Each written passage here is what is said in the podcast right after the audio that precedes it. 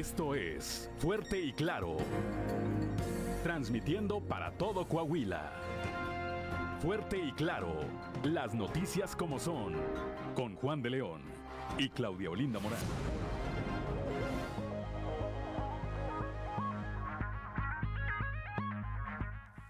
Son las 6 de la mañana, 6 de la mañana con 3 minutos de este eh, jueves 5 de enero del 2023.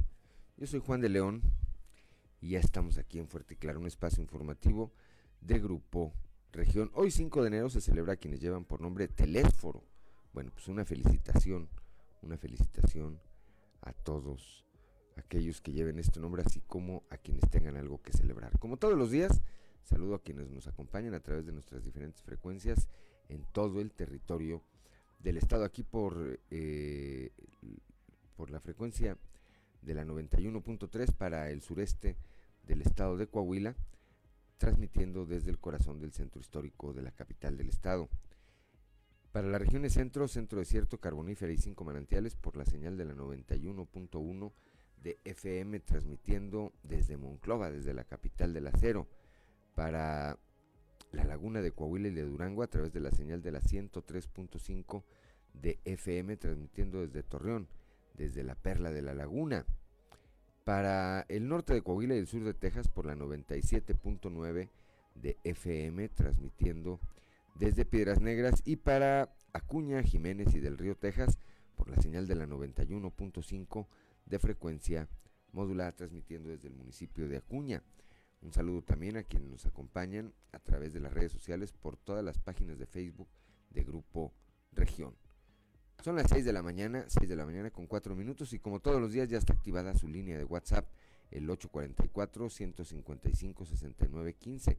Esta línea es para recibir sus mensajes, sugerencias, comentarios, denuncias, cualquier comunicación que desee usted tener con nosotros o a través de nosotros está a disposición de usted. Repito, 844 155 69 15. Son las 6 de la mañana, 6 de la mañana con 5 minutos. Tenemos una temperatura de 9 grados centígrados aquí en el eh, corazón del centro histórico de la capital del estado. 9 grados en eh, Saltillo, repito, 6 grados en Derramadero, 11 grados en Monclova, Piedras Negras con 8 grados, Torreón 7 grados, General Cepeda 8 grados, Arteaga 8 grados, Musquis 10 grados en este momento, Sabinas y San Juan Sabinas registran 8 grados de temperatura, San Buenaventura y Cuatro Ciénegas 11 grados, Parras de la Fuente y Ramos Arispe registran 8 grados de temperatura a esta hora. Pero para saber cómo estará el eh, clima el resto del día, vamos con mi compañera Angélica Costa.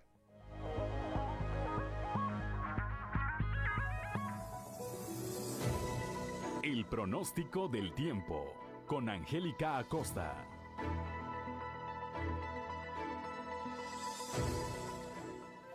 Hola, hola, ¿qué tal amigos? ¿Cómo están? Muy buenos días, feliz y maravilloso jueves, ya 5 de enero. Vámonos con los detalles del clima, ponga usted mucha atención en Saltillo, máxima de 22 grados, mínima de 11. Durante el día, solecito, un cielo claro, va a estar agradable, por la noche un cielo claro. Atención, la probabilidad de lluvia continúa muy baja, 1%, ese es para Saltillo, excelente en Monclova. Temperatura cálida, temperatura agradable, máxima de 26 grados, por la noche mínima de 9, durante el día solecito, rico, agradable por la noche un cielo claro y la posibilidad de chubasco 0%. Eso es ahí para Monclova, en Torreón, Coahuila. Eh, esperamos una máxima de 27 grados, mínima de 9 durante el día. Muy agradable, muy cálido, bastante solecito. Por favor, manténgase bien hidratado y por la noche de igual manera un cielo totalmente claro. Probabilidad de lluvia 0%. Ese es ahí para Torreón. Muy bien en Piedras Negras. De igual manera, temperatura muy cálida, máxima de 28 grados, mínima de 11. Durante el día mucho sol, muy cálido rico, agradable y por la noche un cielo principalmente claro. La probabilidad de lluvia continúa muy baja, 1%. Excelente en Ciudad Acuña, no nos quedamos atrás, máxima de 26 grados, mínima de 10 para el día de hoy. Mucho sol durante el día, muy cálido, muy agradable. Aprovecha tu día. Por la noche un cielo totalmente claro y la posibilidad de lluvia 0%. Muy bien, vámonos ahora hasta la Sultana del Norte en Monterrey, Nuevo León, aquí cerquita. Esperamos una temperatura máxima de 25 grados, mínima de 10 10. Durante el día, solecito, agradable, va a estar cálido. Por la noche, un cielo totalmente claro. Y la posibilidad de precipitación, 2%. Eso es ahí para Monterrey. Amigos, ahí están los detalles del clima. Temperaturas súper agradables. Disfrute y aproveche su día. Nos escuchamos mañana.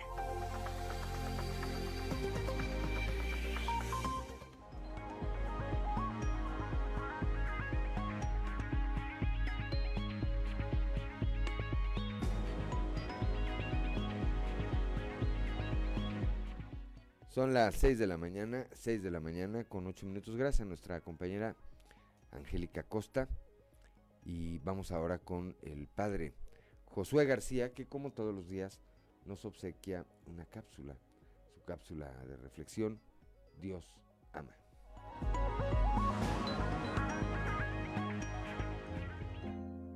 Diócesis de Saltillo, presbítero Josué García, Dios ama.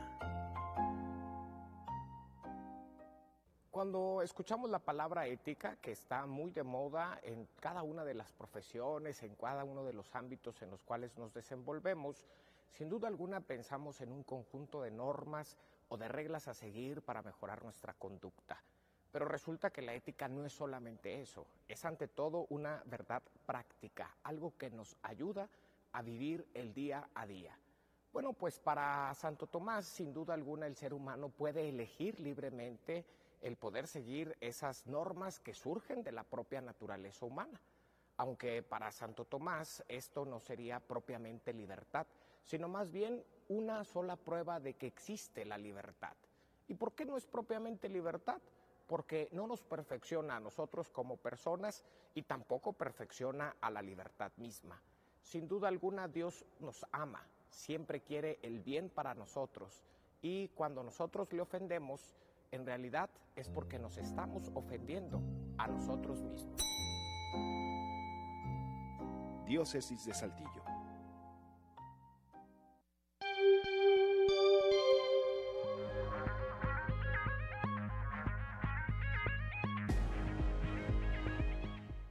Ya son las 6 de la mañana, 6 de la mañana con 10 minutos. Gracias como todos los días al padre Josué García, que a través, que a través de la diócesis de Saltillo nos obsequia todos los días, todos los días esta cápsula de reflexión.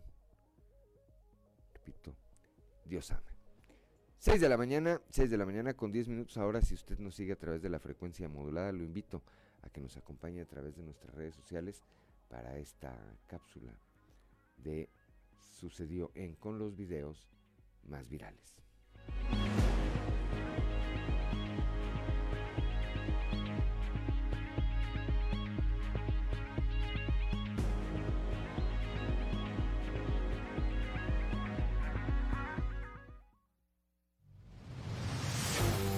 Esto es, sucedió en los tres videos más virales del momento. Sucedió en Chimalhuacán, Estado de México.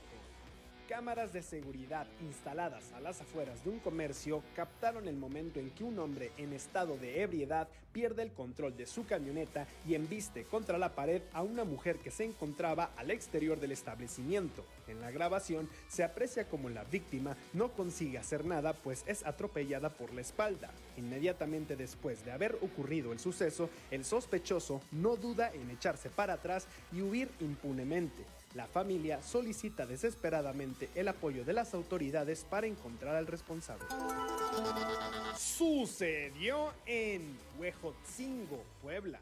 A través de redes sociales se hizo viral el video que muestra cómo decenas de jóvenes ahuyentan a por lo menos dos patrullas. En las imágenes se aprecia cómo los uniformados huyen despavoridos tras no poder contener una pelea de cuetones. Tras conseguir su acometido, los jóvenes festejan alegremente haber evitado la intervención policial y continúan con su guerra. Según el reporte, varias unidades resultaron con daños tras haber sido alcanzados por proyectiles. Sucedió en Ciudad de México. A través de la plataforma TikTok, una mujer denunció el robo de más de 10 mil pesos en juguetes. En su testimonio, inundado de indignación y lágrimas por lo acontecido, cuenta que iban a hacer regalos para su sobrino. El robo se produjo cuando la víctima descendió momentáneamente de su vehículo para acudir a un bazar a comprar más artículos. Sin embargo, al regresar, se percató que uno de los vidrios había sido destrozado para que pudieran extraer los regalos. La mujer culpó a los franeleros que no cuidaron de su automóvil e incluso al gobierno de la Ciudad de México por no reaccionar a tiempo teniendo en cuenta que había una cámara del C5 en el lugar.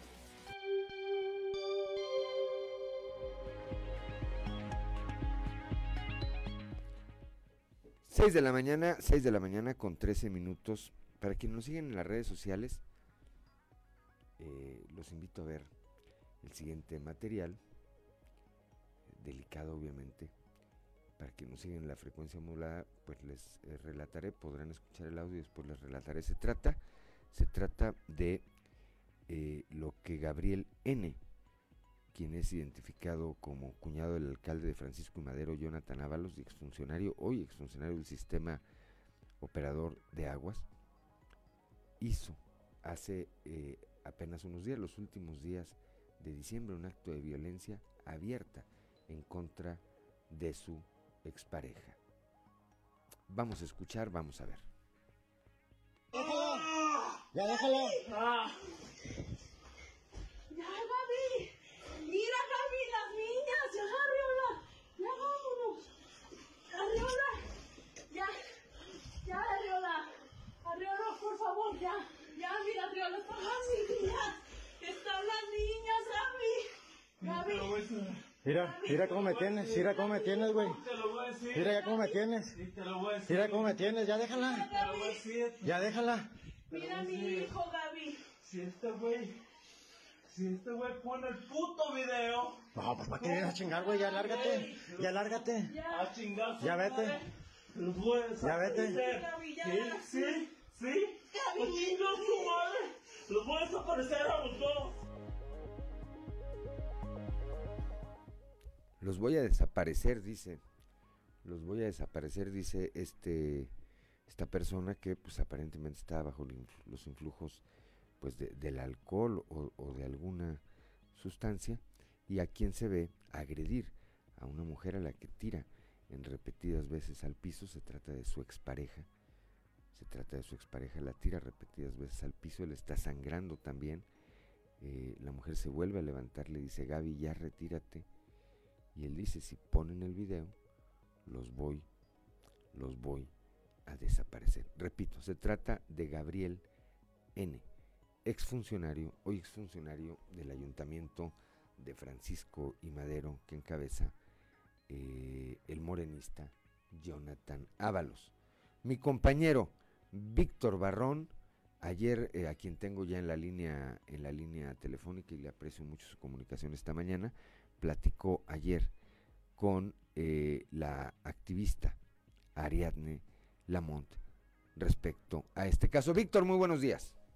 Muy buenos días, Juan de León, y a todo el público de Grupo Región. Así es, pues eh, derivado de estos lamentables hechos que, dicho sea de paso, eh, es necesario mencionar que ocurrieron el 6 de noviembre de 2022 esto eh, pues derivó en una denuncia en contra de eh, el presunto agresor que se observa en ese video, Gabriel N, eh, precisamente familiar y en su momento colaborador del el alcalde Jonathan Ábalos de Francisco y Madero. a finales de 2022 esto se hace público al filtrarse en redes sociales ese video que acaba de presentar eh, Juan de León aquí en este espacio.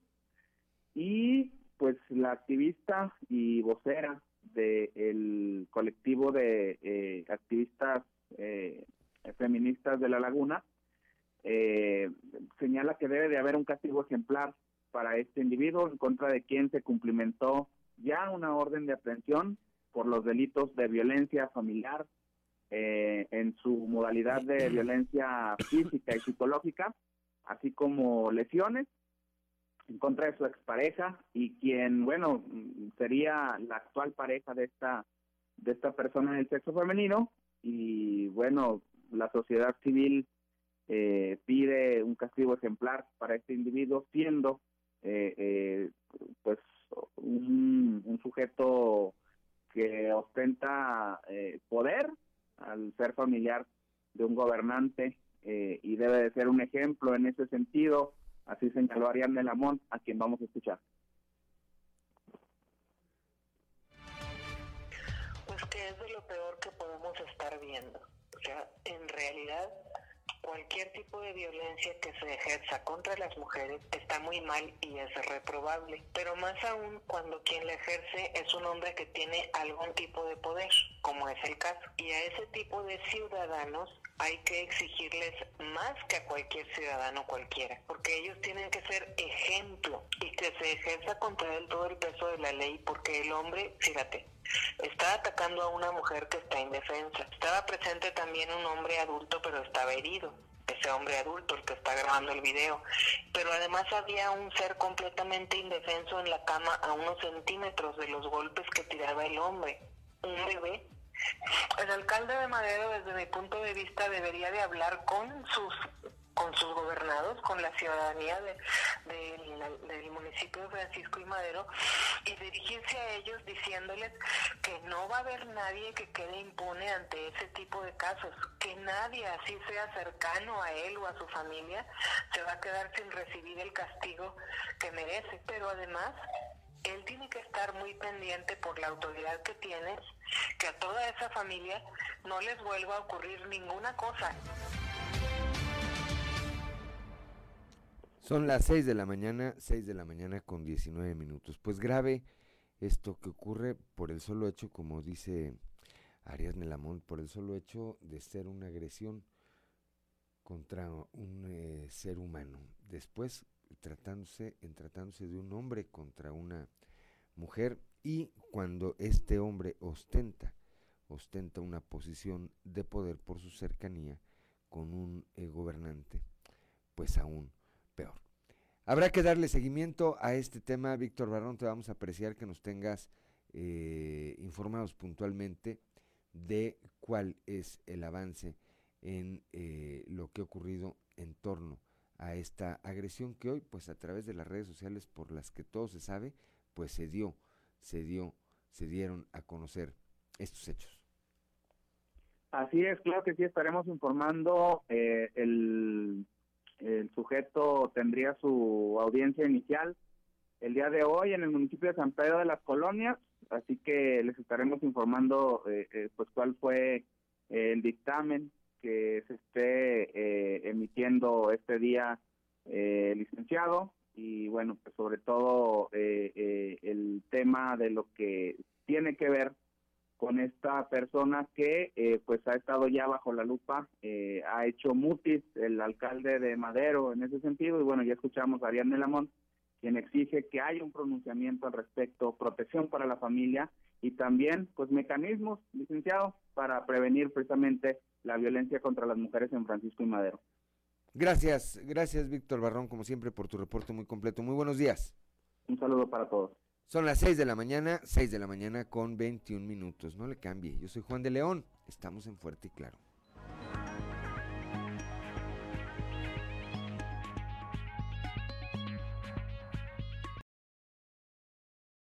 Mañana, 6 de la mañana con 26 minutos. Yo soy Juan de León y estamos en Fuerte. Y claro, para quienes nos acompañan a través de la frecuencia modulada, ahora vinieron muy románticos, se puso muy romántico Ricardo Guzmán en jueves bueno, escuchábamos a Juan Gabriel y a Dana Paola con esta melodía titulada De mí, enamórate. Bueno, pues ahí está. Ahí está esta, esta eh, canción para si usted se quiere despertar, se está despertando, va arrancando, pues recuerde que siempre está el amor. 6 de la mañana con 26 minutos está en la línea telefónica ya mi compañero Néstor González con quien voy a platicar de dos temas importantes el día de hoy.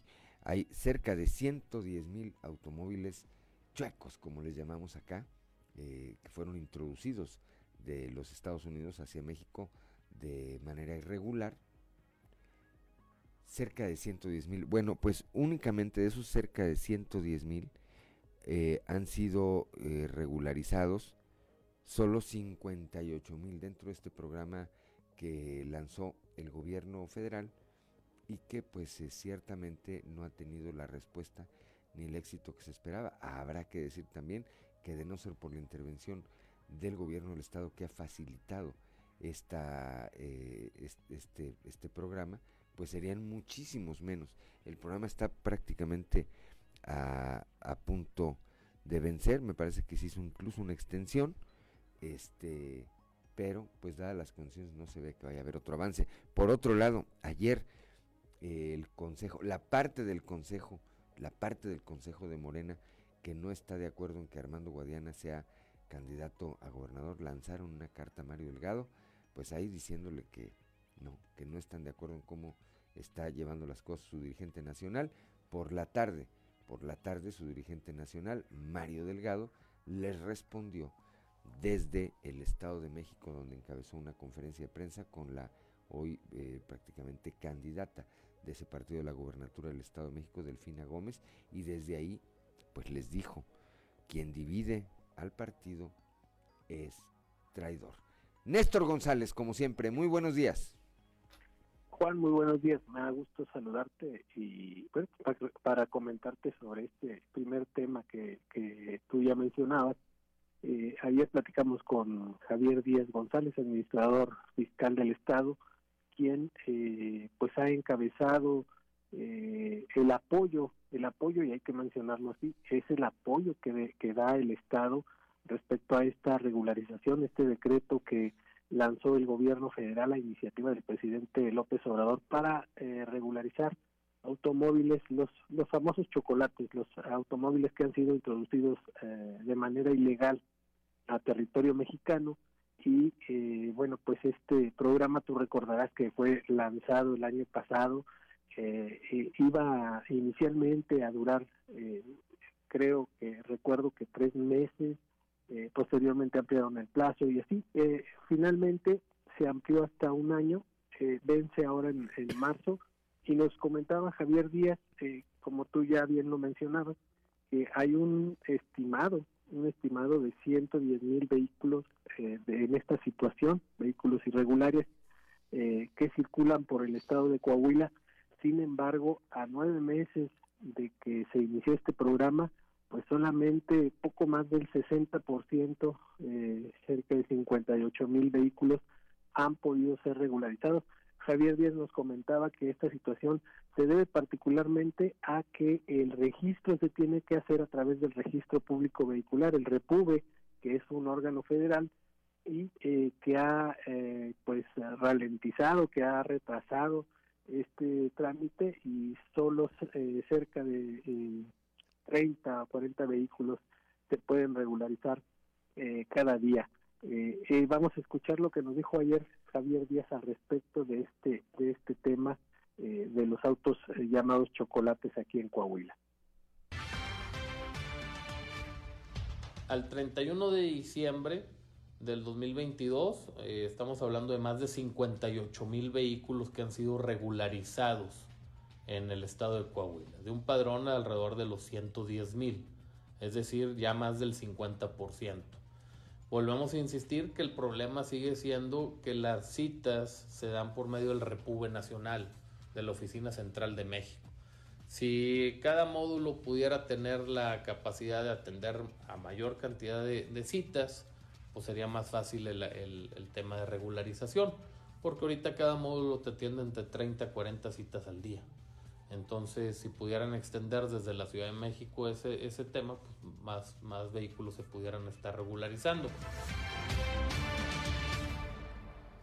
Bueno, y Javier Díaz nos mencionaba además que el Estado, como tú también ya, ya lo señalabas, el Estado ha brindado apoyo logístico, estableciendo módulos, estableciendo personal, eh, eh, consumibles, eh, incluso licencias del propio Repube para agilizar este trámite, pero las citas son eh, las que han hecho lento todo este proceso y que han impedido que pues prácticamente la mitad, a tres meses de que concluya el programa, pues la mitad de los propietarios de vehículos que no cuentan con eh, la documentación legal para circular en territorio mexicano, pues eh, no hayan podido realizar este trámite que tú recuerdas, eh, anunció el presidente en alguna de esas eh, conferencias de prensa matutina que iba a tener un costo de 2.500 pesos y que esos recursos iban a ser regresados íntegros a los estados para el mejoramiento de vialidades y carreteras según lo planteado en ese decreto, cosa que pues tendrá que suceder una vez que concluya el programa. Eh, decía Javier Díaz que son cerca de 27 o 28 millones en beneficio de cerca de 20 municipios del estado de Coahuila. Esperemos que así sea, pero eh, tendría que eh, agilizarse todo este proceso porque la verdad es que dice que sin el apoyo del gobierno del estado solamente habría cerca de 1.500 vehículos regularizados aquí en Coahuila, Juan. Imagínense, imagínate, este, pues sí, eh, la participación, el apoyo, como bien lo conceptualizas, que ha eh, prestado el gobierno estatal a las autoridades federales para tratar de pues de, ampliar de que llegue a más gente este programa. Por otro lado pues es notoria la baja respuesta. Lo otro es que inicialmente dijo que iba a costar 2.500 me parece que está costando casi mil pesos. Y finalmente con respecto a este tema pues ojalá ojalá que a final de cuentas sí se cumpla con devolver el dinero o una parte de ese dinero a los estados o a los municipios donde circulan estos vehículos. Por otro lado, Néstor, pues eh, esto que en algún momento eh, parecía resuelto, eh, el asunto de la candidatura al gobierno del estado en Morena, pues sigue, sigue vigente este pleito, más aún me parece que está subiendo bastante, pero bastante de tono. Así es, eh, ya lo comentábamos incluso ayer con las declaraciones del coordinador de delegaciones federales de Reyes Flores Hurtado, pues hay una, una división y aparentemente pues hay una molestia eh, muy grande de, del propio partido eh, en contra del subsecretario de Seguridad Pública Ricardo Mejía Verdeja, quien ha insistido por todos los medios en que él quiere ser el candidato a gobernador aquí en Coahuila a pesar de que pues el resultado de la encuesta ya fue avalado por el propio partido, ayer Mario Delgado Carrillo, pues el, dirigente nacional de Morena allá en el Estado de México encabezó eh, algunas actividades con la virtual candidata del Estado de México, Delfina eh, Gómez, quien eh, pues no ha tenido problema en, en, vamos en impulsar esta carrera hacia la sucesión gubernamental en aquel estado contrario a lo que ha sucedido aquí en Coahuila. Y ayer, eh, a pregunta expresa de uno de los eh, reporteros que le cuestionaban el hecho de que el, eh, parte del Consejo Estatal de Morena está solicitando un nuevo método, una nueva encuesta, este, pues evidentemente tratando de apoyar a Ricardo Mejía Verdeja, les contestó de esa manera que tú ya mencionabas, que el que divide eh, es eh, eh, traiciona, es un traidor. Vamos a escuchar lo que dijo ayer Mario Delgado allá en el Estado de México. Bueno, nosotros respetamos el posicionamiento de los consejeros. sin embargo, pues nosotros nos hemos comprometido a respetar y ellos también se comprometieron a respetar los estatutos. Entonces todo el procedimiento se ha hecho conforme eh, a estatutos y el planteamiento de ellos pues no es posible porque estaría fuera de la norma estatutaria y pues cualquier impugnación no lo tiraría. Hay que estar muy atentos. Digo claramente, quien abone a la división lo que está haciendo es un acto de traición, porque la gente quiere un cambio en esos estados y eso se logra con la unidad de nuestro movimiento. Vean el ejemplo aquí de el equipo de Texcoco. Así miren, nunca han dudado en estar unidos. Bueno, pues ahí marca Mario Delgado la diferencia que hay entre eh, el Morena del Estado de México y el Morena de Coahuila aquí evidentemente dividido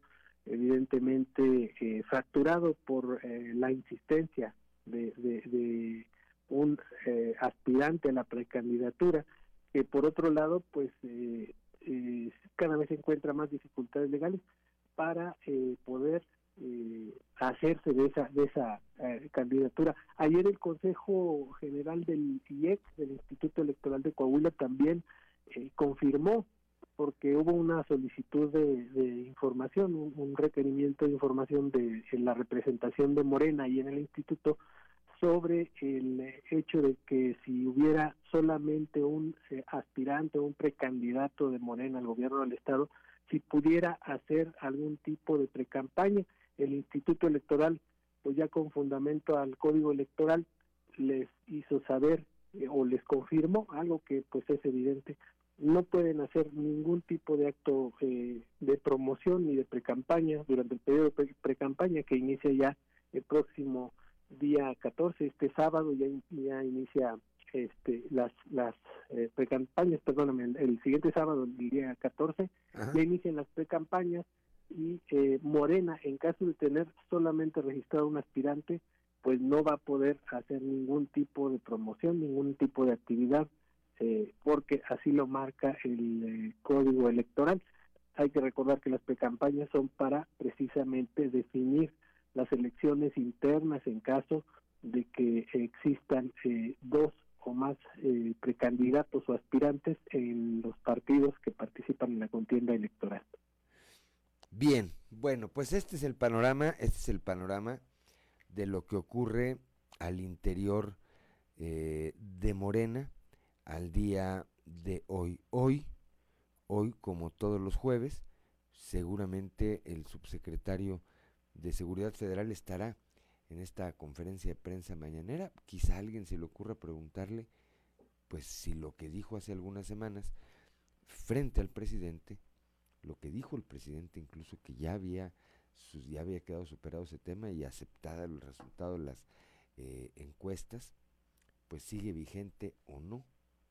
Va a ser interesante ver y bueno, cómo siguen reaccionando y cómo sigue esta guerra interna aquí entre estas dos facciones de Morena, una que apoya a Armando Guadiana y que cada día, cada día se van sumando más eh, personajes y la otra, la que apoya a Ricardo Mejía Verdeja, que bueno, pues cuenta con una parte del consejo, pero que a la que se le han ido pues varios de los liderazgos de este instituto político.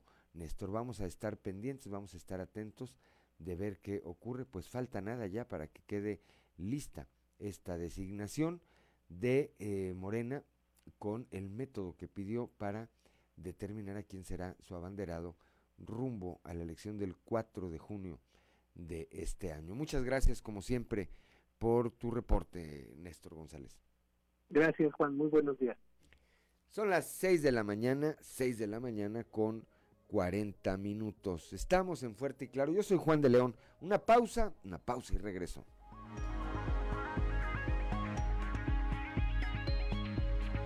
Estamos en Fuerte y Claro, este espacio informativo de Grupo Región para todo el territorio del estado de Coahuila.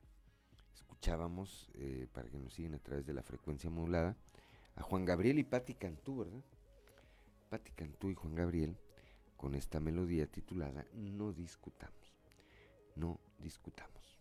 Bueno, 6 eh, de la mañana con 46 minutos, vamos rápidamente a la portada del día de hoy de nuestro periódico Capital, que en su nota principal, bueno, pues destaca esta información que ya escuchábamos eh, o que ya comentábamos con mi compañero Néstor González, eh, con las declaraciones del, del administrador fiscal general en el estado, el licenciado Javier Díaz González, siguen en calidad de chuecos más de 50 mil vehículos aquí en Coahuila. Se abrió este programa de regularización y pues pese a todo el, impulso que se le ha dado, el esfuerzo que ha hecho el gobierno federal, el apoyo que ha tenido del gobierno del estado para llevarlo a cabo, pues simplemente no ha tenido el éxito, el éxito que se esperaba. De tal manera que de alrededor de 110 mil vehículos eh, que se calcula hay chuecos en eh, Coahuila, apenas 58 mil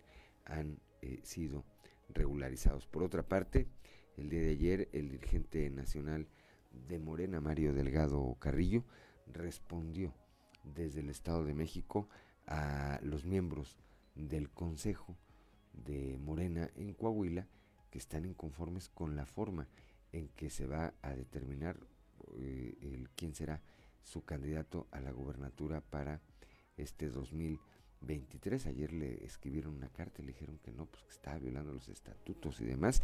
Eh, Mario Delgado les respondió desde allá en un evento celebrado en Texcoco, Estado de México, respondió que el procedimiento en Coahuila era el que marcaban los estatutos, eh, pero más aún, y me parece que está lo interesante del tema está ahí, dijo, quien divide al partido es traidor.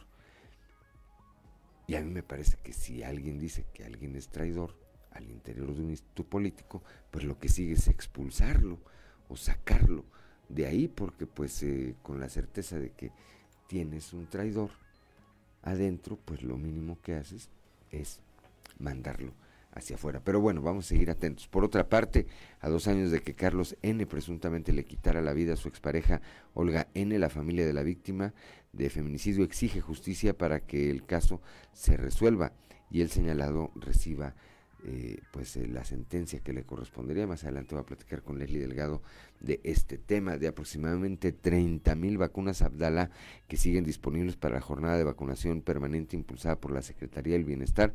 Únicamente se han aplicado alrededor de 2 mil dosis, esto del 22 de diciembre a la fecha. Sí, no, no ha tenido la demanda la demanda que se esperaba casi un mes de que el Tribunal Electoral de Coahuila ordenara medidas cautelares consistentes en el retiro de 29 espectaculares en todo el estado del subsecretario de Seguridad Pública Federal Ricardo Mejía Verdeja, pues apenas, apenas se está cumpliendo este ordenamiento. El TRIFE hizo lo propio, el TRIFE hizo lo propio aquí en la capital del estado y como parte del programa de parquímetros inteligentes Tu Espacio, el gobierno municipal que encabeza Chema Fraustro, acordó con la empresa operadora la designación de zonas sin cobro en beneficio de docentes y empleados del centro histórico.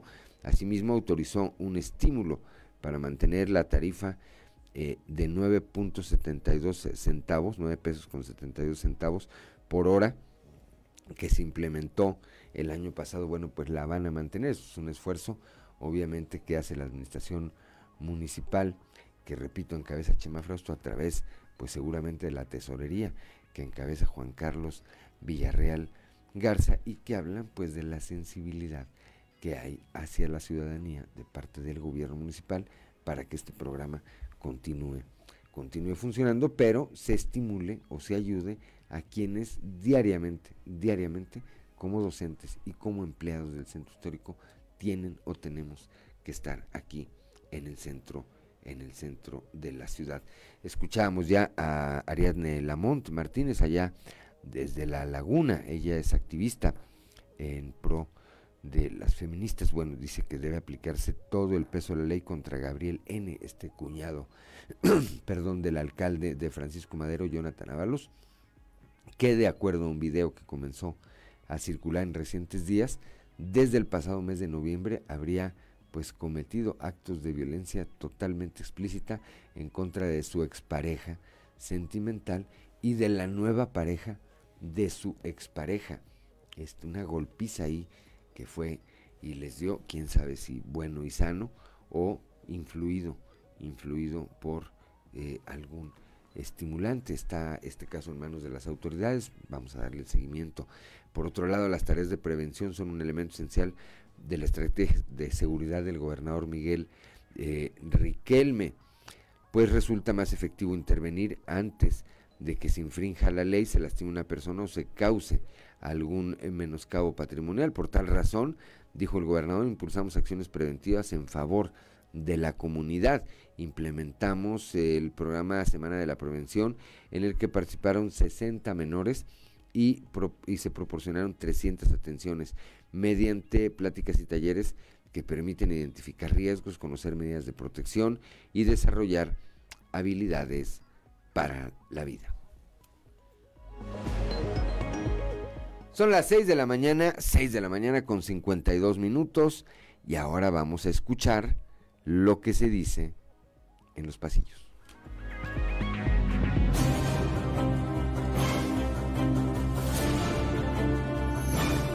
En el cartón de hoy, modus reparandi, que nos muestra el presidente de México Andrés Manuel López Obrador, que sostiene a Emilio Lozoya con su traje de presidiario. Y el presidente, sacudiéndolo como alcancía para sacarle monedas, le dice, es muy poquito, piensa como Alonso Ancira.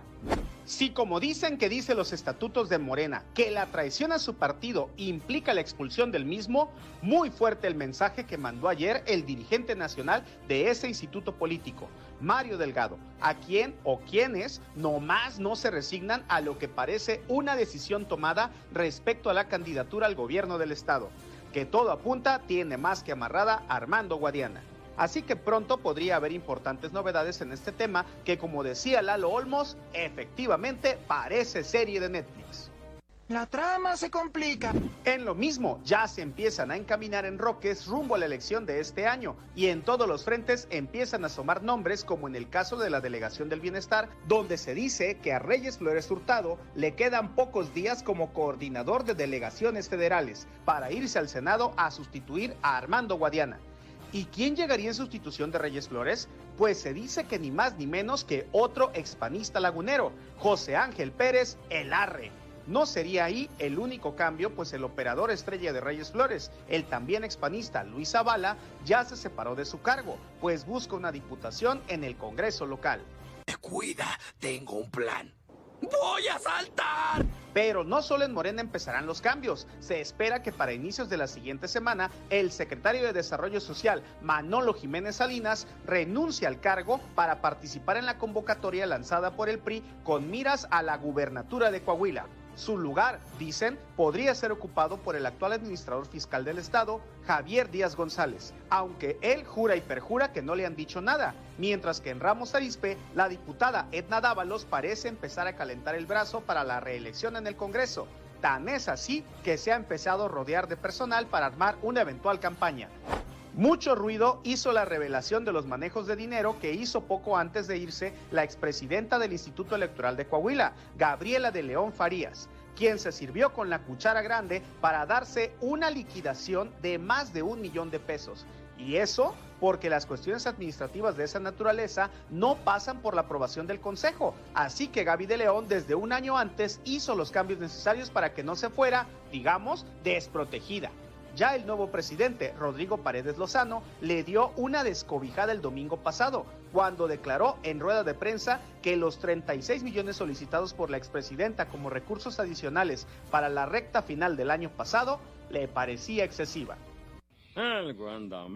Después de que el año pasado cerraron su actividad con una conferencia impartida por el exgobernador Rogelio Montemayor, la Unión de Organismos Empresariales de Saltillo comenzará a preparar una lista de actores políticos de la entidad para que hablen de cara a lo que es el proceso electoral y la próxima elección a gobernador y diputados, además de que cuando ya estén designados los respectivos candidatos, serán invitados a hacer sus propuestas como ocurrió hace seis años.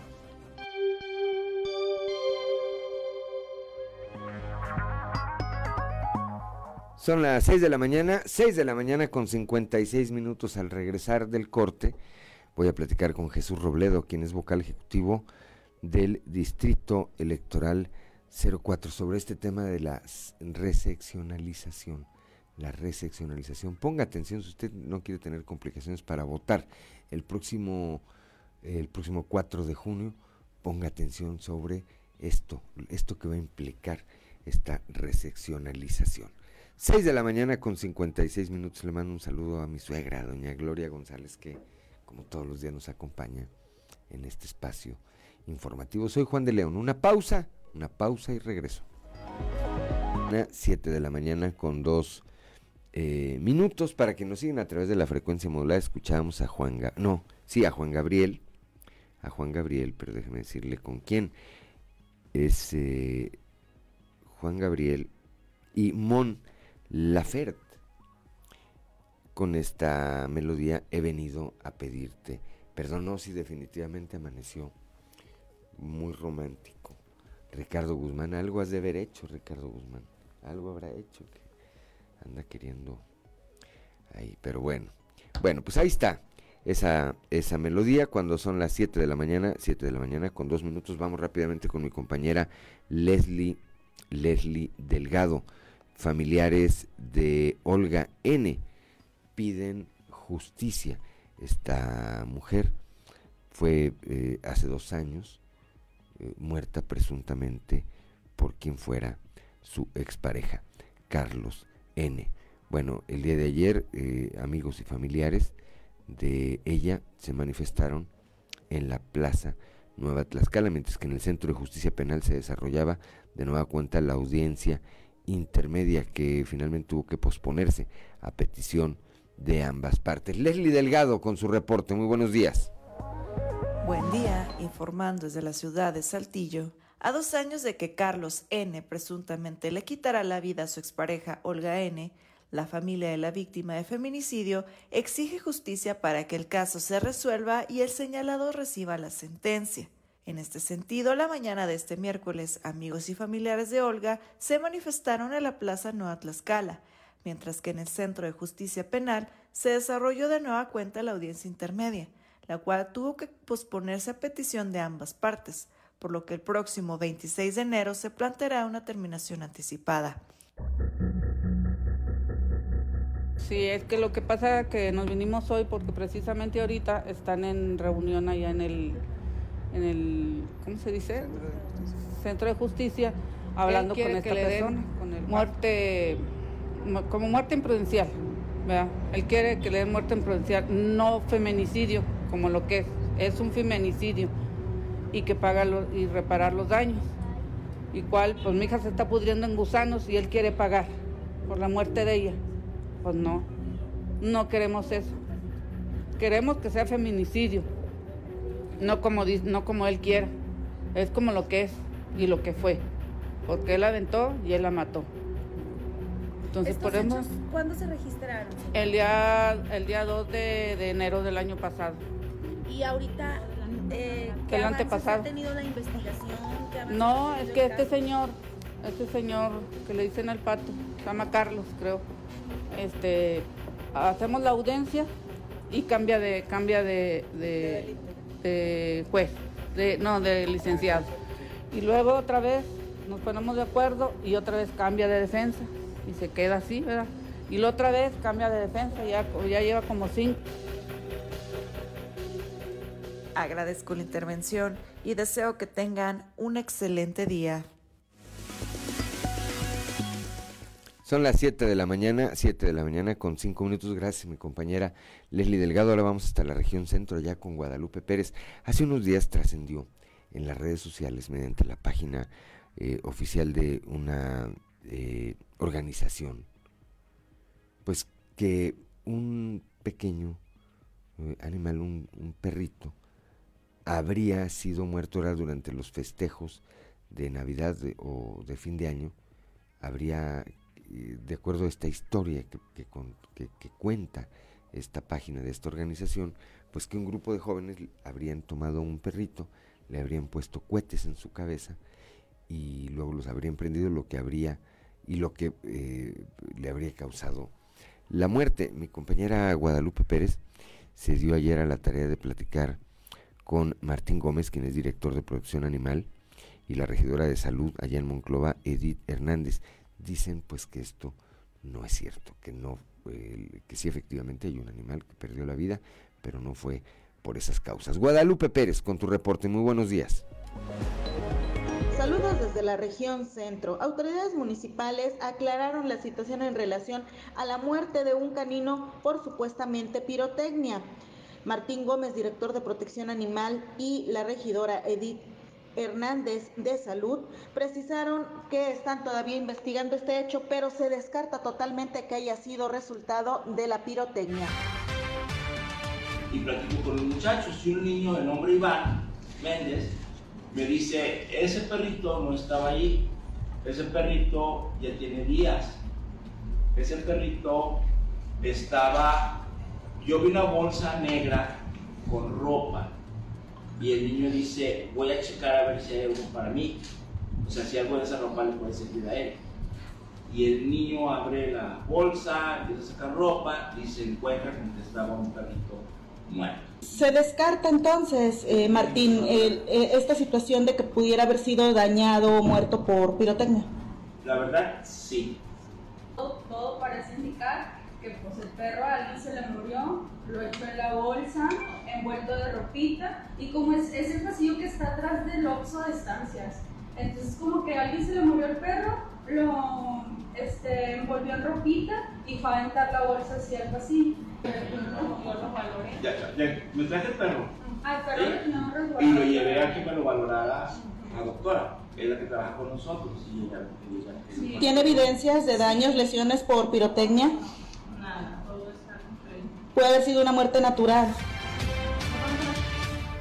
Saludos desde la región centro para Grupo Región Informa, Guadalupe Pérez. 7 de la mañana, 7 de la mañana con 8 minutos. Por eso es importante luego verificar la información, porque no todo lo que aparece en las redes sociales es, eh, pues es, es real. Seguramente esta organización actuó eh, con la mayor, con la mayor eh, o con la mejor de las intenciones, pero pues basada en información inexacta. 7 de la mañana con 8 minutos vamos a Piedras Negras ahora con mi compañera Norma, Norma Ramírez, luego de que circulara en redes sociales una supuesta versión de que había una sobrepoblación de pacientes COVID en el Instituto Mexicano del Seguro Social que serían trasladados al Hospital Salvador Chavarría, el jefe de la jurisdicción sanitaria número uno, Iván Moscoso, los desmintió. Norma, muy buenos días. En redes sociales se comenzó a expandir la noticia de una sobrepoblación de pacientes COVID en el IMSS mismo que serían trasladados al Hospital General Salvador Chavarría de la Secretaría de Salud. Ante tales hechos, el jefe de la jurisdicción sanitaria número uno, Iván Alejandro Moscoso González, desmintió tales publicaciones, afirmando que no se cuenta en el sector salud, ni públicos ni privados, con pacientes internos por COVID-19, conforme a las estadísticas del sistema hospitalario.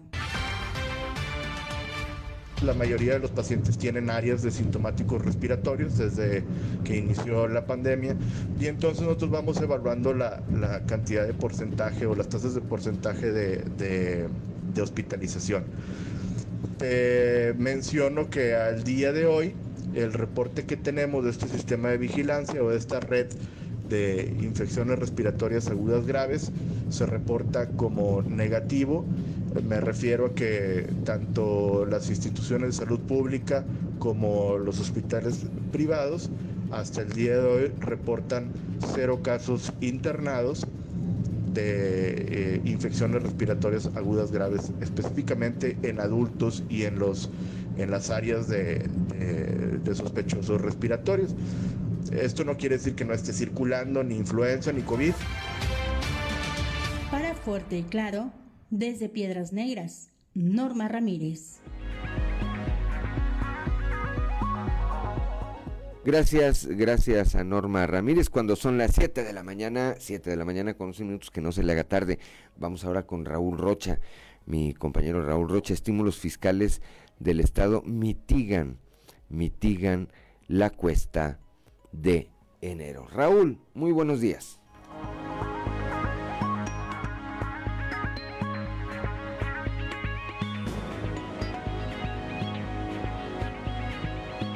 Buenos días compañeros, información para hoy. Estímulos fiscales del gobierno estatal y el no aumento en tarifas de luz y agua, entre otros factores, han ayudado hasta el momento a los ciudadanos a mitigar la cuesta de enero de este año en sus primeros días, dijo el director del Instituto de Estudios Empresariales Coahuila Sureste, Antonio Serrano. No, fíjate que eh, esperábamos, si tú me hubieras hecho esta pregunta, te la voy a responder en dos fases, Raúl, porque si me hubieras hecho esta pregunta en septiembre, te hubiera dicho va a ser un enero terrible, porque con la trayectoria económica que traíamos de los primeros nueve meses del año, la verdad sí se veía un enero muy complicado. Pero creo que ya te has dado cuenta que estos dos, tres primeros días no se ha sentido mucho y sobre todo porque está habiendo ayudas federales y estatales. Entonces se está alivianando un poco la gente. Por ejemplo, eh, no sé si ya viste que los las cuotas que hay que pagar de, de los impuestos de los autos, hombre, ¿cómo se llama? El refrendo. el refrendo vehicular, 1.500, 2.500, los más caros. Entonces, la gente no se esperaba esa ayuda. Eh, pues prácticamente todos vamos a andar pagando sobre 1.500 pesos, entonces pues eso, eso empieza a ayudar, eh, las cuotas del agua no subieron, la luz no ha subido todavía, entonces puede ser un enero tan complicado como siempre o hasta a lo mejor un poco menos bajo las actuales circunstancias. Esta es la información para el día de hoy. Buen día. Ya son las 7 de la mañana. Gracias Raúl Rochas. Son las 7 de la mañana, 7 de la mañana con 13 minutos. Vamos ahora hasta la región carbonífera ya con Moisés Santiago Hernández. No hubo aumento en la gasolina, pero la cuesta de enero se refleja en las bajas ventas. Muy buenos días, es un placer saludarles desde la región carbonífera. Esta es la información que tenemos para el día de hoy. Aunque no se han aumentado el precio de la gasolina al inicio del año, las ventas del energético mantienen una baja hasta un 25% durante la cuesta de enero. Así lo da a conocer Miguel Delgado Purón, empresario en el ramo de gasolineras. Esto es lo que comenta al respecto. Situación muy importante ya que el gobierno amortigua el, aumento de precios eh, moviendo el impuesto para abajo para arriba. Entonces el precio se ha mantenido estable las ventas bajan, yo creo que el precio se va a mantener este, más o menos como está ahora. ¿Cómo empezaron el año? Eh, no hubo aumento, ¿verdad? Que se decía que iba a aumentar, no hubo un aumento importante. Este, más o menos están los mismos precios de cómo se cerró el año. Baja, en enero baja, sí tuvimos alrededor de un 25-30% de aumento en las ventas en lo que fue el mes de diciembre, por tanto, eh, paisano que nos visitó o que pasó por el municipio, pero sí, ahorita ya vuelve la normalidad. Ahorita son las mismas de hace varios años hasta ahorita. Sí está en construcción una que esperamos que este año ya, ya empiece a funcionar. En el municipio hay 13, con esta serían 14. Eh, Sabinas tiene mucha oferta en estaciones de servicio. Te hago un comentario por decir, Sabinas tiene una estación de servicio por cada 4.500, 4.600 habitantes. Esta es la información que tenemos para todos ustedes desde la región carbonífera para Grupo Región Informa, su amigo y servidor Moisés Santiago. Que tengan un excelente día. Son las 7 de la mañana, 7 de la mañana con 15 minutos. Pues sí, por una parte, eh, como bien, como bien apunta Miguel Delgado, este empresario del ramo gasolinero, pues eh, eh, la cuesta de enero no nomás se refleja en el incremento de los precios de algunos productos, que en este caso no fue el caso de la gasolina, efectivamente, pero el poco consumo, en el caso de ellos, como empresarios de ese ramo, pues el poco consumo, evidentemente, que tiene un impacto negativo en, eh, pues en su negocio, en la planeación eh, financiera, la proyección financiera que tenían o que tienen este tipo de negocios. Ahí está el reporte, como siempre, muy puntual de mi compañero Moisés Santiago Hernández, cuando son las 7 de la mañana, 7 de la mañana con 16 minutos antes de continuar, eh, comentar el día de ayer, el alcalde de eh, Ramos Arispe Chema Morales anunció eh, la designación de Erika Patricia Ramos Hernández de la Mora como nueva directora de comunicación social de Ramos Arispe. Eh, releva a Alejandra Garza, que no, no aclaran cuál será su nueva, eh, su nueva tarea, No aclaran cuál será su nueva tarea, pero bueno, pues ya quedó por lo pronto relevada de este cargo y al frente, al frente de la Dirección de Comunicación Social del municipio de Ramos Arizpe queda Erika Patricia Hernández de la Mora. Son las 7 de la mañana, 7 de la mañana con 17 minutos, le habíamos anunciado eh, muy temprano muy temprano que íbamos a platicar hoy, ya lo vamos a hacer en un momento más, con eh, Jesús Robledo, quien es vocal ejecutivo del Distrito 04 del Instituto Nacional Electoral, sobre un tema que a mí me parece muy importante. Jesús, muy buenos días. Este, que es el reseccionamiento o la reseccionalización. A ver, entramos en materia, tenemos tres minutos antes del corte y después ahorita veamos cómo, cómo hacemos aquí. Este, ¿Qué implica, qué es, esta qué es este reseccionamiento o esta reseccionalización? Claro, es importante mencionar y poner en contexto a las personas. El INE cada cierto tiempo eh, actualiza la geografía electoral. Hay secciones electorales en donde eh, el número de personas que habitan esas secciones pues va incrementando, precisamente producto de los movimientos poblacionales. Entonces, en esas secciones que se van haciendo cada vez más grandes en cuanto a población, el INE tiene la necesidad de dispersarlas o de multiplicarlas en otro número de secciones determinado. Esto con el propósito de obviamente facilitar la ubicación de las casillas en las votaciones, entre otras cuestiones.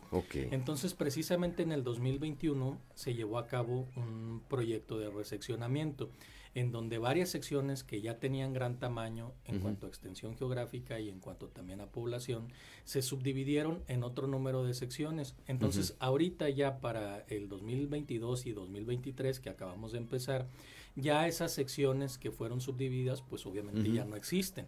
Ya existen otras secciones y es necesario que la gente actualice su credencial con el propósito que en las votaciones de este año, que vamos a tener en junio de este año, pues la gente identifique con mayor rapidez la casilla en donde le va a corresponder votar. Ese, ese me parece que es el, eh, eh, tema, me parece que es el tema eh, fundamental. Que no ande uno, Jesús, el día de la elección, yendo a la casilla que tradicionalmente te toca y que te digan pues no apareces en la lista. ¿Dónde se va a reseccionalizar o cómo puede uno saber si su credencial de elector o si su, su centro de votación fue reseccionalizado? Claro, te platico, en la parte frontal de la credencial de lector, entre otros datos, viene nuestro nombre, nuestra dirección y demás, pero entre otros datos viene precisamente la sección electoral. Entonces es importante identificar primero ese dato, la sección electoral. Entonces, si me permites, te voy a dar el catálogo de secciones que fueron reseccionadas. Fue la sección 734, que es para la zona norte de la ciudad, la 755 para la zona eh, oriente, la 777 también para la zona oriente, la 907 para la zona sur-oriente también y la 943 también para la zona eh, sur-oriente. Entonces, identificar primero estos números 734, 755, 777, 907 o 943. Si tu credencial tiene alguno de estos números, es necesario que te acerques a los módulos de credencialización del INE para canjear esta credencial por una credencial actualizada.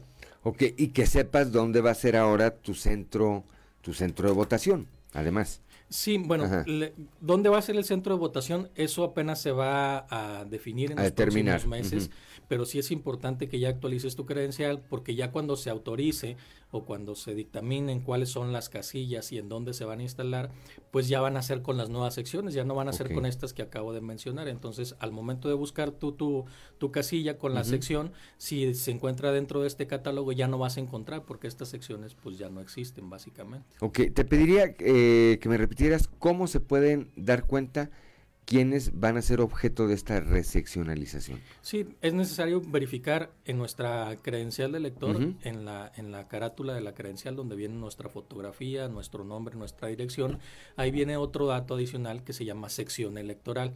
Entonces ahí nosotros identificamos y verificamos si esta sección corresponde a la 734, 755, 777, 907 o 943. Son cinco secciones que corresponden al distrito 4 del INE aquí en Coahuila que fueron reseccionadas. Entonces, si tu credencial tiene alguna de estas secciones, es necesario que te acerques con nosotros y actualices tu credencial.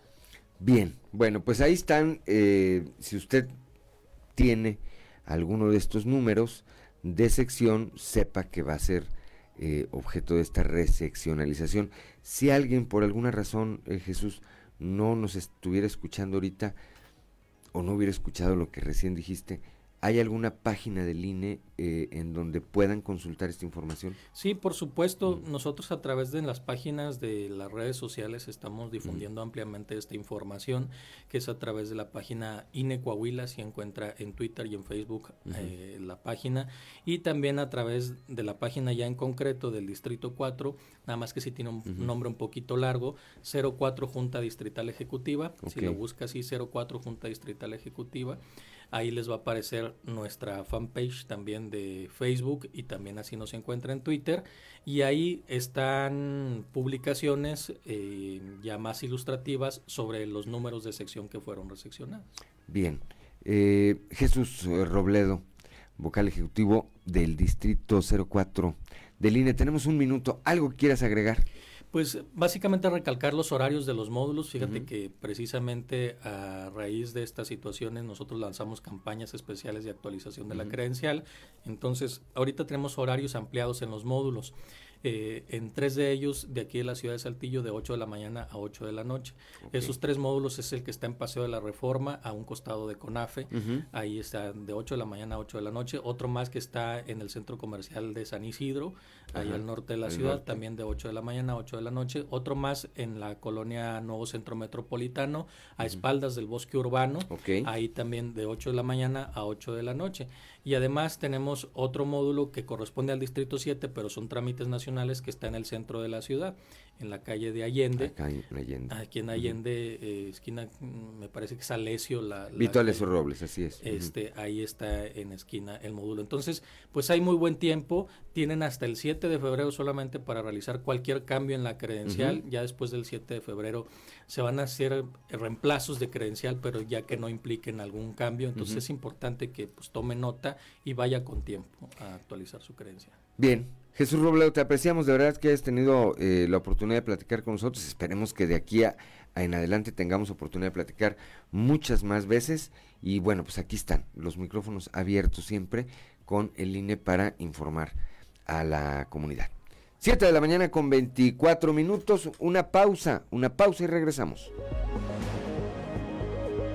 Son las 7 de la mañana, 7 de la mañana con 26 minutos, como todos los días desde la capital del acero, nuestro compañero y amigo periodista Antonio Zamora. Antonio Zamora, muy buenos días. Buenos días, Juan. Buenos días a las personas que nos sintonizan a esta hora. Pues fíjate que, aunque falta todavía la firma de coalición PAN, PRI y PRD para la elección de junio. Eh, pues yo creo que eh, todos los, diputados locales del PRI se podrían reelegir, a excepción de cuando menos de dos. ¿De, de quiénes? De, de Lupito Yervides, porque ya con la redistritación cambió todo el panorama político y porque para el distrito de Muclova está más que apuntado Alfredo Paredes y eh, el otro distrito sería el distrito de frontera que sería más o menos el mismo motivo por el hecho de que este pues también le cambiaron a Ricardo López Campos en municipios y ahí no podría entrar eh, esos sería serían los dos que no podrían ser reelectos en un momento dado y tengo mi duda, Juan, eh, a ver, échame la mano eso, ayúdame. Este, eh, tengo la mano, tengo la duda en Piedras Negras. No sé si Pelancha se puede reelegir, estoy buscando aquí la ley y me habla de tres veces que se puede, se puede reelegir un diputado local, pero no tengo la certeza de que eso, de que eso así sea. ¿Tienes tú alguna información? Pues ya se religió, ya se religió una vez, ¿verdad? Sí. Ya se religió una vez. Pero a ver, regresando, me, regreso ahorita, si quieres eh, continuamos con el tema de Pelancha. Me regreso tantito al de, al, al tema de la diputación local allá por el distrito de Monclova. hay quienes también les dicen, hay, hay quienes también dicen que esa estaría destinada para Elisa Maldonado, la dirigente estatal del PAN, y no necesariamente para eh, para Alfredo Paredes, eh, Toño Zamora, que ahorita, bueno, pues son unos días en que se va a vivir esta incertidumbre seguramente, ¿verdad? Yo no lo creo así, Juan, la verdad. Eh, mira, a ver, al PAN, ¿qué le puedes dar cuando solamente tiene un municipio ganado? Que es el de Moclova, es un, presidente municipal, que es Moclova. este, a lo mejor consiguen otra candidatura por el rumbo de Torreón, por el, por el rumbo de las zonas residenciales de Torreón, y pues allá quién estaría, pues, pues este, Marcelo Torres Cofiño sería un, un, precandidato o un aspirante, y también eh, este, ¿cómo se llama? Memo, eh, que ha sido todo hombre ahí en Torreón, alcalde, y ha sido... ¿Memo Anaya? ¿O quién? Memo Anaya, y Memo Anaya, sí. Pues quién sabe si Memo quiere ser diputado local. Y Marcelo, yo, yo a Marcelo le veo finta de secretario. Hay que esperar, hay que esperar, Juan, a que se dé la famosa coalición y los acuerdos que tengan este, los partidos en ese sentido, ¿no? Este, pudiera ser lo que tú dices, secretario, pues pudiera ser, pero yo creo que, pues qué tanto pueden, que puede exigir el Partido Acción Nacional cuando en, Coahuila es la tercera fuerza política, ¿no? Entonces yo siento que, que no podría ser por ahí, aunque quién sabe, porque en el mundo de la política pues no hay nada escrito. No, definitivo que no puedes pedir right y querer manejar, eso me queda en claro. El tema es cómo van a dividir esos asientos, aunque sean pocos, al interior. Faltan pocos días, Toño. En unos días menos vamos a dar cuenta, eh, pues ahora sí que eh, cuáles rumores tenían eh, fundamento y cuáles, pues nada más eran rumores. Pero vamos a platicar de eso en los siguientes días, Toño, como siempre. Sí, hasta mañana, Juan. Hasta mañana, son las 7 de la mañana, 7 de la mañana con 31, con 31 minutos. Bueno, pues eh, asiste el tema, asiste el tema con eh, las candidaturas y todos los enroques que se van a dar en torno, en torno a quienes eh, pidan licencia para buscar algún cargo de elección popular, pues van a dejar un hueco. Se podrá reelegir la diputada María Esperanza Chapa, Pelancha Chapa, se querrá reelegir. Es una buena pregunta. Como dicen, porque es difícil de contestar. Son las 7 de la mañana con 31 minutos. Vamos hasta la capital, no del acero, sino de los temblores. Allá con nuestro amigo Yanko Abundis, a quien además aprovecho para desearle, pues que sea, con todas las condiciones que ya sabemos, Yanko, pero aún así que sea un gran, pero gran año. Muy buenos días. Muy buenos días, mi querido Juan. Igualmente, un fuerte abrazo, feliz año, muchas bendiciones para este 2023. Muchas gracias. ¿Qué tenemos de Yanko en este arranque de año que bueno, pues apenas estamos así como como en como en el en las peleas de box, en los rounds de en, en, el primer en los primeros intercambios de golpes más o menos midiéndole a cómo va a estar el tema. Acaba de arrancar el año y bueno, pues fíjate quiero platicar algo muy interesante. te comento, por cierto, a todo el público de tu programa que este 2023 la marca Saber Gastar cumple 25 años. Muchas felicidades. Muchas gracias.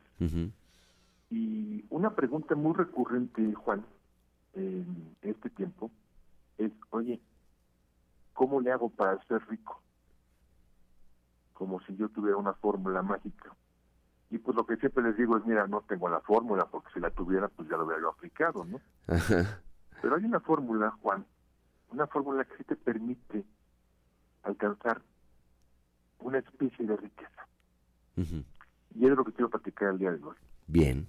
Lo primero que tienes que hacer, Juan, es planear. Mucho se dice por aquí, por allá y por acullá que hagas el presupuesto. Está bien, eso evidentemente aquí lo hemos mencionado el presupuesto, es muy importante. Pero ¿de qué sirve un presupuesto, Juan, si no sabes para qué hacerlo? Si no tienes un objetivo claro, si no tienes definidas unas metas. Sí. Si no tienes una razón de ser. ¿Sí? Si tú haces una buena planeación, en donde incluyas el presupuesto, en donde incluyas las metas que quieres alcanzar, en donde incluyas, por ejemplo, ¿Qué habilidades tiene Juan de León? Bueno, pues Juan es un gran locutor. Pues entonces tiene que buscar algo que sea afín a esa habilidad. que todos tenemos habilidades y talentos, Juan, diferentes. Tú tienes unos que no tengo yo y viceversa. ¿sí? Entonces, a esa planeación, agregándole el presupuesto, agregándole las metas, los talentos, entonces lo que falta finalmente es la acción. Y con la acción, Juan, entonces vamos a conseguir dinero. Al principio, pues no vas a conseguir un sueldo de 30 mil pesos, es evidente cuando estás muy jovencito, pero al paso del tiempo, pues yo sí quiero tener a lo mejor 30, 40 mil, ¿por qué no 50 mil pesos? Claro. Pero está en una planeación y muy importante, muy importante, un sazonador fundamental en esta planeación es el tiempo, Juan. Si tú, Juan de León, quieres hacer un plan de aquí al Día de Reyes, compañero, pues estás complicado, ¿sí? Porque te quedan escasos 24 horas. Sí. Entonces lo que tenemos que hacer es definir claramente estos plazos. ¿A qué nos lleva esta buena planeación? En automático a generar dinero. ¿Sí? Que la intención es que ese dinero, como ya mencioné, aumente en el tiempo. Yo empecé ganando 5 mil y ahora gano 7 mil, etc. Si tú generas ese dinero y continúas con una buena planeación, cuando se vaya incrementando ese ingreso, entonces en automático vas a poder construir un patrimonio. Entonces la fórmula se va completando. La planeación genera dinero, el dinero genera patrimonio. Y ahora sí, mi querido Juan León, el patrimonio genera riqueza. Pero entendiendo riqueza como estabilidad económica. No la riqueza de estos multimillonarios del jet set que vemos por aquí, por allá en las redes sociales y, y que pues son inalcanzables y que tienen cientos de miles de millones de dólares. No, esa riqueza no, Juan. No tengo idea cómo se alcanza esa riqueza. Sí. Yo, tengo una teoría por ahí que algún día platicaré que no hay fortuna limpia, pero el tema es que yo no voy a alcanzar eso. Ni tú lo vas a hacer tampoco. Claro. Nadie de los que lo están escuchando lo va a hacer. Porque somos gente de clase media y prácticamente es imposible que dejemos de ser gente de clase media. digo prácticamente es imposible porque por ahí alguien podría darnos la sorpresa. ¿Qué es lo que sucede, Juan? Que si yo logro una buena planeación para obtener dinero, para que se fortalezca un patrimonio, en automático voy a generar estabilidad económica. Y esa estabilidad económica se llama riqueza, en el modelo de saber gastar. Porque entonces te va a permitir tener tranquilidad, tener una, una vejez en paz, y tener la posibilidad de, comprarte la medicina si te rompiste la pata, tener la posibilidad de salir de vacaciones con tu mujer, o con tus hijos o, con tus padres, todo eso. Y esa estabilidad económica está sustentada en el patrimonio, eso es lo que yo le llamo riqueza, Juan. Y es lo que si tú aplicas a partir de ahorita enero, repito, no es fórmula de aquí a mañana, ni de aquí a fin de mes. Es a lo mejor dar los primeros pasos en este 2023 para que en un futuro cercano de 3, 4, 5 años, empieces a darte cuenta de que sí se puede generar estabilidad financiera. Y eso se llama riqueza, Juan. Riqueza, sí, riqueza en esos términos de lo que dices tú, me parece que es eh, lo adecuado, ya con el decir, a ver, para empezar, a lo mejor no debo o tengo una deuda que, controlable, ¿verdad? Este, eh, cumplo o, o, satisfago mis necesidades eh, básicas y además tengo la oportunidad de eventualmente, como también lo apuntaba, decir, oye, pues a lo mejor una o dos veces al año tengo oportunidad de salir con mi familia a tomar una pequeña vacación. Si en algún momento tengo un quebranto en mi salud, tengo la capacidad económica para eh, solventar el pago de un médico o de un eh, tratamiento. Eh, me, parece que ese es el concepto, me parece y coincido contigo que ese es el, el mejor concepto de riqueza no, por supuesto, esa eh, de las grandes eh, figuras eh, que, como dices tú, pues no tenemos dimensión. Cuando decimos hoy el Canelo gana quién sabe cuántos millones de dólares por por una pelea, pues no, no, no. está fuera, está fuera de nuestra realidad, Yanko. Absolutamente, sí. Por puñetazo gana lo que tú y yo juntos en nuestra vida no ganamos, mi querido Juan. ¿Sí? Eh, y, son planeaciones a mediano y largo plazo, por supuesto. Y asume tu responsabilidad y, muy importante, hay que trabajar, Juan. Porque lo tirado en la cama, sí, por buena planeación que tengas, pues no, no funciona. Sí, es, es, la, es la, la mejor manera de empezar esto, pues es ponerse, es ponerse a trabajar, no hacerlo, pues difícilmente, ¿verdad? salvo que tengas mucha, pero muchísima, muchísima suerte, este, cosa que pues ya cada vez está más escasa. La, la fórmula, pues es, es darle todos los días a la batalla, Yanko. Hay que cambiarle, hay que cambiarle y, y siendo cuidadosos, cautelosos, con una buena planeación, lo vamos a lograr, Juan. Pues qué gusto eh, iniciar este año platicando contigo a nueva cuenta. Eh, esperemos a lo largo del año seguir platicando de muchos otros temas este, para que el auditorio y eh, en mi caso particular pues nos vayamos nutriendo de estos conocimientos que nos permiten que nos permiten financieramente funcionar mejor, Yanko. Así es, Juan, te mando un fuerte abrazo y Dios mediante aquí estamos puestos para todo este 2023. Que así sea, Yanko. Un abrazo recíproco. Fuerte abrazo. Igualmente. Son las 7 de la mañana, 7 de la mañana con 40 minutos. Bueno, pues ya escuchó a Yanko Abundis. La fórmula es eh, planear, planear, administrarse con tiempo. Y eso pues nos puede llevar a generar patrimonio que a su vez nos lleva a generar esa, ese término de eh, que él acuña como, y que yo coincido más con él, como riqueza. 7 de la mañana con 40 minutos. Yo soy Juan de León, estamos en Fuerte y Claro. Una pausa, una pausa y regresamos. Camino a Valinor, con Chito Aguirre. Hola, muy buenos días, tardes o noches, dependiendo la hora en que me escuchen. Llegó el 2023 no quisiera dejar pasar la oportunidad de desearles a todas y a todos quienes me hacen el gran honor de leerme lo mejor para este año, esté lleno de salud, trabajo y paz, y que podamos disfrutarlo en plenitud. Este año arranca diferente para Coahuila. La pandemia está controlada y pudimos rehacer nuestras vidas prácticamente de la misma forma que antes de que nos invadiera el famoso virus. Este año arranca diferente para Coahuila, porque por primera vez estaremos enfrentando un proceso electoral en donde seguramente partidos, que por años fueron antagonistas, hoy sumen esfuerzos para un proyecto en común, en donde por primera vez se enfrenten la sucesión gubernamental a Morena como el principal adversario del partido en el poder. Y los coahuilenses no nos estamos jugando cualquier cosa. En primer lugar, debemos de convencernos de que sí está en nosotros aportar algo para que este año sea mejor. Que sí podemos hacer, y mucho, para influir en nuestro futuro y en el de nuestras familias que en nuestras manos está mantener lo más importante para ser una sociedad feliz. La seguridad, las oportunidades de trabajo, el desarrollo económico y social. En nuestras manos está mantenernos ajenos a la triste realidad que enfrentan quienes viven en estados vecinos que apostaron por jugar con Morena. Es solamente hacer el ejercicio de escuchar el radio o ver las noticias para poner en la balanza la forma de gobernar y los resultados de cada corriente política. En estados como Zacatecas, Veracruz o Guerrero, es cosa de todos los días enterarse de asesinatos, levantamientos, secuestros y bloqueos. No solamente de integrantes de los grupos criminales, sino de periodistas, funcionarios públicos y de la ciudadanía en general. En Coahuila, en cambio, nos enteramos de nuevas inversiones, de mayores oportunidades de empleo y de indicadores que ponen a sus principales ciudades entre las más seguras del país. Este año los invito a que seamos prácticos. No pensemos en arreglar algo que no está descompuesto.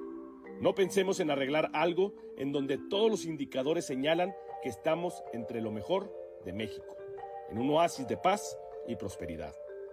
La apuesta es muy sencilla. Un proyecto con estabilidad, experiencia, mano firme, resultados probados y cercanía con la gente, o la incertidumbre de empezar a vivir como en Zacatecas, Veracruz o Guerrero. Yo los invito a que pongamos lo que está de nuestra parte para seguir creciendo, para seguir en paz, para poder vivir en plenitud. Ejerce tu voto de manera responsable este 2023. Si lo haces, estarás haciendo tu parte para que efectivamente tengamos un feliz año nuevo. Saludos a todas y a todos y por aquí nos vemos la próxima semana.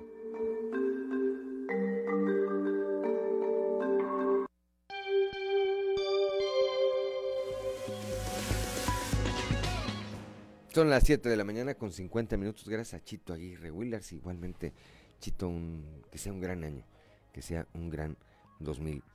23. Las tareas de prevención son un elemento esencial de la estrategia de seguridad del gobernador Miguel Riquelme, pues resulta más efectivo intervenir antes que se infrinja la ley, se lastime a una persona o se cause algún menoscabo patrimonial.